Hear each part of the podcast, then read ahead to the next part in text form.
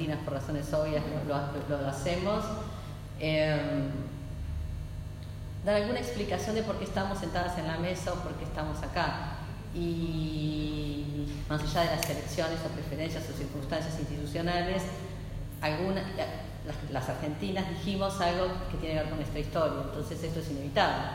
Y, y yo quiero sí mencionar mi linaje, ese linaje que es un linaje que, que una se inventa. Eh, y es fantástico ¿no? poder hacerlo así. Y entonces en el programa está mi linaje, está mi gran maestra. Eh, es que es así.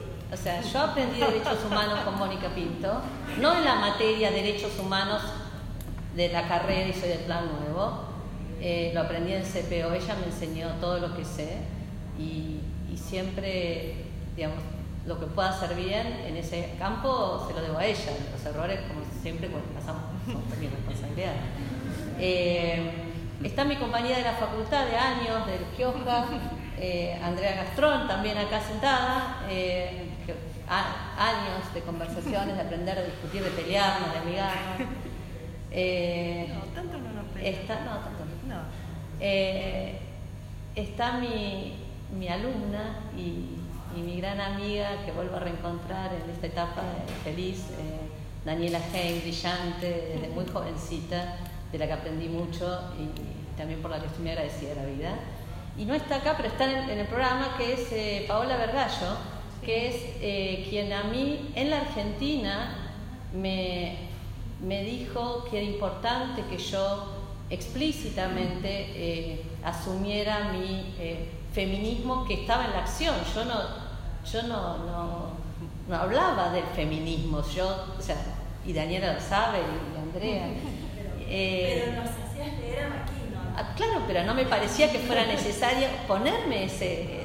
Y, y, y, a mí, me, a Ola Vergallo, que circulaba en otros, en otros, con otros grupos de compañeros, muchos varones, eh, un día me dijo, conversemos y, y, por siempre le voy a estar agradecida por eso, porque ella me, me enseñó y me ayudó eh, a construir sororidad en Argentina, que era lo que yo había aprendido en Estados Unidos, sino acá precisamente por algo que se dijo en esta mesa porque en mi carrera, salvo, este, salvo en la facultad y estas mujeres, eh, no, no, tengo em, el recuerdo de haber sido especialmente sostenida por mujeres.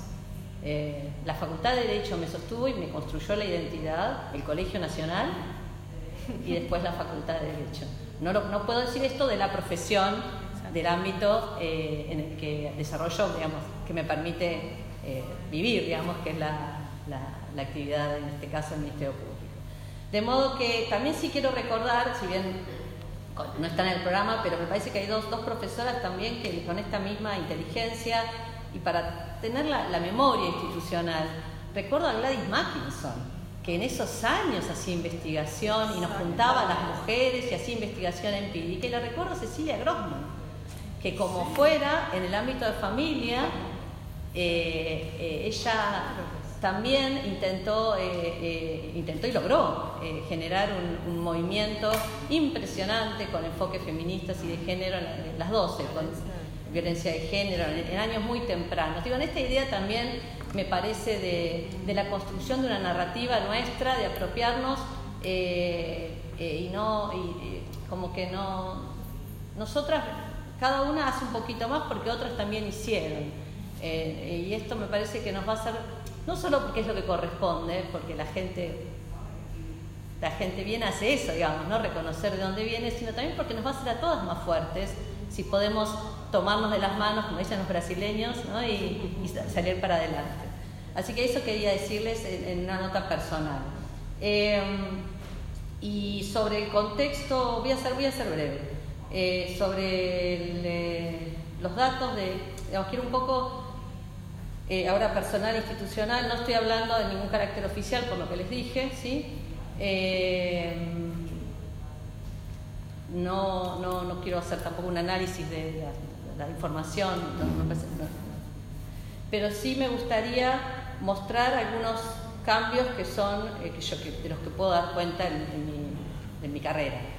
Cuando yo quise ingresar a la, justicia, a la justicia penal, eh, como meritoria, se me dijo que, eh, bueno, eh, con diferentes datos, pero eh, que no era una buena idea, que el derecho penal no era para las mujeres, que no iba a poder hacer nada, además no conocía a nadie, lo único que yo sabía era estudiar, pero salvo eso no tenía otra herramienta. Y que en todo caso probara y que fuera a los juzgados a, ver.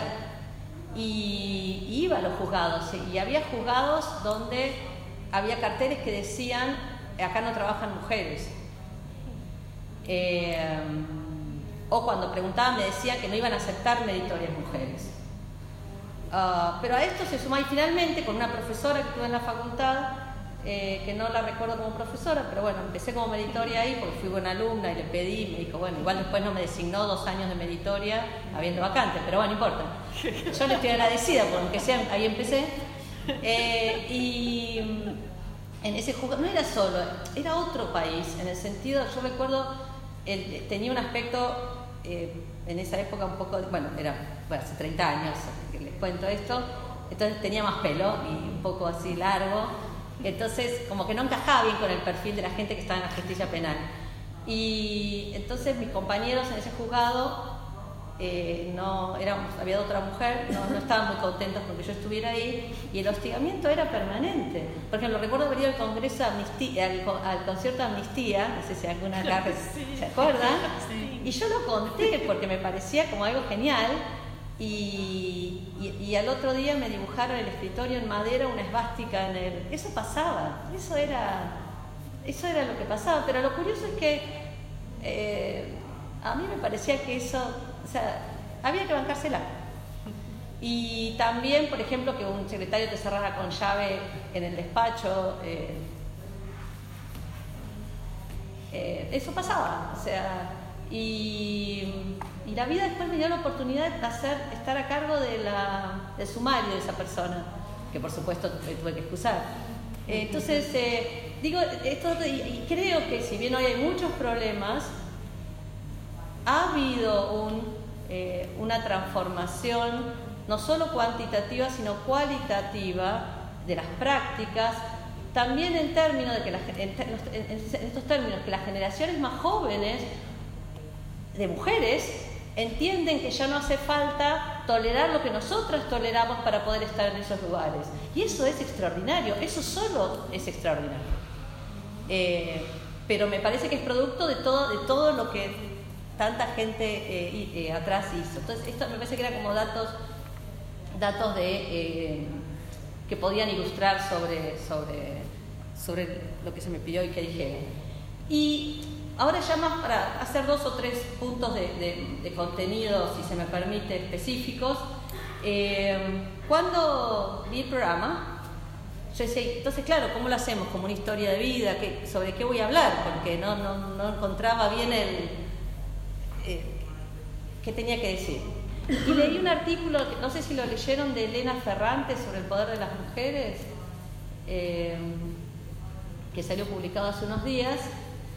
Eh, bueno, y dice muchas cosas muy geniales, pero toma como imagen, lo recordé lo de las imágenes, yo no lo sabía, pues, y pensé que esto podía ser como eso, pero no me malinterpreten. Ella recuerda el de Camerón, de Boccaccio, ¿sí?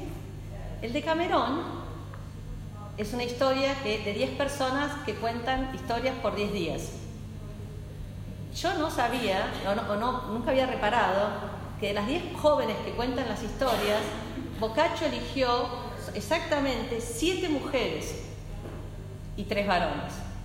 O sea que las narrativas de un libro muy importante en la fundación de nuestra cultura están principalmente contadas por mujeres. Y a partir de, esa, de ese dato que ella lo toma para empezar todo su análisis de las mujeres y, el poder, básicamente, entonces yo pensé, esta es probablemente una de las, bueno, en, las, de Guayuba es la primera vez que son todas las expositoras, o prácticamente la mayoría mujeres, pero ¿cómo, cómo empezar a eh, a pensarnos nosotras en la, en la facultad es más claro, me parece, eh, pero sí en la función, en la profesión y en la, lo dijo fantásticamente Carolina, en la actividad judicial, entendida en general, ¿no? jueces, fiscales y defensores, con una, eh, con una narrativa que sea nuestra propia, de las mujeres, no porque tenemos una asociación de mujeres o porque tenemos el, el, sellito que dice que somos las mujeres haciendo lo que hacían los hombres. ¿Cómo podemos nosotras mismas eh, ejercer nuestra práctica y el poder que tenemos como mujeres. Entonces, eh, eh, eh, en ese sentido y sobre eso voy a hacer dos o tres comentarios y voy a terminar. Entonces, em, hay, el punto de partida es que, que lo señala también Ferrante, Ferrante en el texto, es que nos gusta el poder. el poder es algo complicado y es difícil de manejar. Sin embargo, la mayoría, no todo, la mayoría de la gente quiere tener poder, los grupos quieren tener poder, las personas quieren tener poder, las hordas, las hinchadas, los barra bravas, o sea, la gente quiere tener poder. Y aún a veces yo cuando la gente habla de esto, de lo que no se puede decir, ¿no? Como de la plata, eh, recuerdo el día que, gracias a Paola Vergallo, estuve en una nota eh, en el que nos hizo un periodista del diario Clarín, creo recordar, La Nación. Eh, entonces nos preguntaba qué queríamos hacer de nuestra carrera, qué expectativa teníamos. Y entonces yo dije, bueno, mi expectativa es alguna vez poder ser jueza de la Corte Suprema. Eh, me parecía como lo más razonable, me entrené toda la vida para eso. Eh, era mi expectativa, me lo Yo les puedo explicar las consecuencias que tuve en mi trabajo por haber dicho eso. Porque yo había dicho pero yo ni siquiera lo pensé por el poder, me pareció que como soy una persona ordenadita en Buenos Aires, todo lo hice paso a paso, tengo toda la carrera judicial como la carrera académica, en algún momento, bueno, si llego, genial. Otras personas tendrían que hacerlo llegar primero, están acá. Pero bueno, digamos, eso en un país normal debería ser el camino. Eh, bueno, fue un gran escándalo, porque yo decía, ¿por qué están tan enojadas las mujeres? Eh, ¿Por qué están tan enojadas? Y yo, y yo lo asocio con lo que vos dijiste, porque yo dije que quería tener poder. Eh, entonces, frente a esto, es esa incomodidad. Entonces, no voy a decir que quiero tener poder, porque no sabemos cómo tener el poder. Entonces, ya ahí viene la frase: el único poder que quiero es poder irme. Eh, claro, entonces, como no estamos entrenadas como mujeres para, para tener, eh, para tener poder y para ejercerlo, fíjense qué loco. Eh, que es un giro argentino esto de que loco, no saquen otras conclusiones, pero hay algo de loco en el otro sentido también, porque yo elegí la con estos problemas, el derecho penal es la rama del derecho, donde el poder aparece de la forma más descarnada, más explícita, más, más brutal, más violenta. Entonces, es todo un rollo si las mujeres en el derecho penal no tenemos claro qué queremos hacer con el poder, cómo lo vamos a ejercer, eh, digamos, eh, es, un tema que, que, jamás, creo que es la primera vez que lo digo en público, eh, no, nunca lo había tematizado, por supuesto nunca lo tematicé con, con mis colegas. de modo que mi pregunta, y con esto ya voy promediando, es lo que me generó esta, reunión con ustedes y les agradezco es, y el texto de Elena Ferrante también me ayudó, es si hay una mi pregunta es si hay una manera femenina de ejercer el poder. O si en realidad nosotros lo que hacemos es cuando tenemos poder repetir, que es lo que yo veo en mi experiencia, todos los patrones que aprendimos del sistema patriarcal. Eh, y entonces una vez que tenemos el poder, sea por el síndrome de la abeja reina, sea por, por, por la forma que sea, tenemos el poder y una vez que llegamos hacemos lo mismo a que yo por lo que, para lo que fuimos entrenadas y probablemente por eso pudimos llegar. Entonces, esa es la, me parece que es, mi pregunta de fondo. ¿Cómo podemos nosotras mismas, y porque además, si llegamos para eso, ¿para qué queremos tener poder? Porque ¿qué diferencia vamos a hacer en el mundo? Si el mundo está arruinado como está bastante, porque el poder se ejerció de alguna determinada manera. Entonces, si, por lo menos yo, a mí me gustaría aportar con algo, hacer alguna diferencia. Ahora, si yo llego y hago lo mismo que siempre se hizo, mejor que renuncie. porque no voy a poder hacer la diferencia. No sé si estoy, disculpen si el argumento es un poco preliminar, pero es que esto es lo que me generó la, reunión. Entonces, eh, me parece que ese es el desafío, digamos, ¿cómo hacemos nosotras para que, para tener el poder y llegar al poder, cuando hagamos los ajustes que sea con estos problemas que se señalaron, pero que seamos capaces de generarlo, de construirlo y de, y de, transmitirlo de formas que eh, sean diferentes de las que se usaron hasta ahora? Y ahora entonces sí, eh, para ir terminando, eh, la nota optimista, pongámosle, pongámoslo así. No, yo creo que hay bastantes notas para ser optimista. Hace, unos bastantes años, por una, tantos de los tantos privilegios que me y, y, cosas buenas que me ha dado esta facultad, pudimos hacer una, la primera revista sobre enseñanza del derecho que se publicó alguna vez en castellano. Fue una idea de mis compañeros acá de la facultad, apoyada por las autoridades. Que es esta revista. La diseñamos nosotros, no teníamos plata, así como hacemos todos nosotros siempre, ¿no? Eh, pero bueno, ya tiene historia. Y entonces en un momento yo enseñaba género y justicia penal en esos años y se nos ocurrió con, con algunas eh, compañeras y amigas hacer un, un número dedicado a, enseñanza y género, que de hecho ahora vamos a hacer un segundo número. Y cuesta, ¿saben qué cuesta? Porque la gente, uno dice sobre enseñanza, pero la gente manda artículos sobre todos los temas. Ahí está Laura que estamos organizando este número. Sí, pero es, no es que queremos ser, eh, excluir, incluimos esto específicamente, digamos, eh, cuesta mucho. Y en ese número eh, se publicó un artículo que creo que lo tradujo María, eh, eh, eh, tal cual, y Julieta también me ayudaron a armarlo, donde es un artículo de Catherine McKinnon sobre enseñanza del derecho, y ella entonces hacía, si me disculpan, así focalizo, lo, voy a leer parafraseando que va a ser... Entonces ella, esta revista tiene 13 años, o sea, serán unos 13, 14 años que la preparamos. Y yo en ese momento me pareció que esto era muy importante para lo que nos pasaba, ¿sí?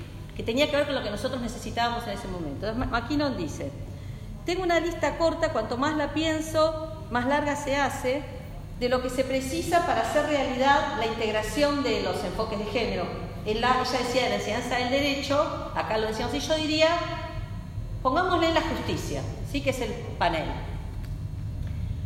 Um, enfoques, la igualdad de género será una realidad cuando la información sobre, sobre género y estos temas, sea un requisito para todos en sus propios campos, una parte esencial para hacer bien lo que hacen. Con esto me parece que hemos avanzado bastante. Cuando las mujeres ya no seamos señaladas en la Facultad de Derecho, la primera profesora titular, la segunda, la primera jueza, la, eh, cuando no seamos señaladas cuando ellas y sus puntos de vista y experiencias, así como los de todos los grupos excluidos, sean representados y respetados en estos ámbitos. También avanzamos en ese sentido. Cuando las, ella decía las, estudiantes, yo agrego los, las abogadas, las fiscales, las juezas, los defensores, mujeres, hablen con la misma facilidad y los mismos atributos en el espacio público que tienen los varones. Ahí capaz que todavía nos está faltando un poquito. Y eh, esto que vos decías de las habilidades blandas, yo lo asocié esto con entrenar para que las mujeres podamos aparecer en los espacios públicos así, y no como varones. Eh, será una realidad el feminismo en estos ámbitos cuando se enseñe, cuando se enseña acá en la facultad, que casi todo lo que hace el Estado de un lado o del otro de una división social verdadera que tiene, que incluye al sexo y que tiene consecuencias materiales bien, bien nítidas. Cuando escuchar a los clientes y la receptividad y responsabilidad para con ellos se enseñe en la facultad y modele, se practique, diría yo, en los tribunales, y modele todo análisis legal del caso jurídico que se construya a partir de las vidas de esos clientes. Cuando los empleados, estudiantes, profesores, jueces ya no sean acosados sexualmente en las facultades de Derecho, y cuando se tomen medidas serias en los pocos casos en que esto suceda, la doctora Pinto lo hizo.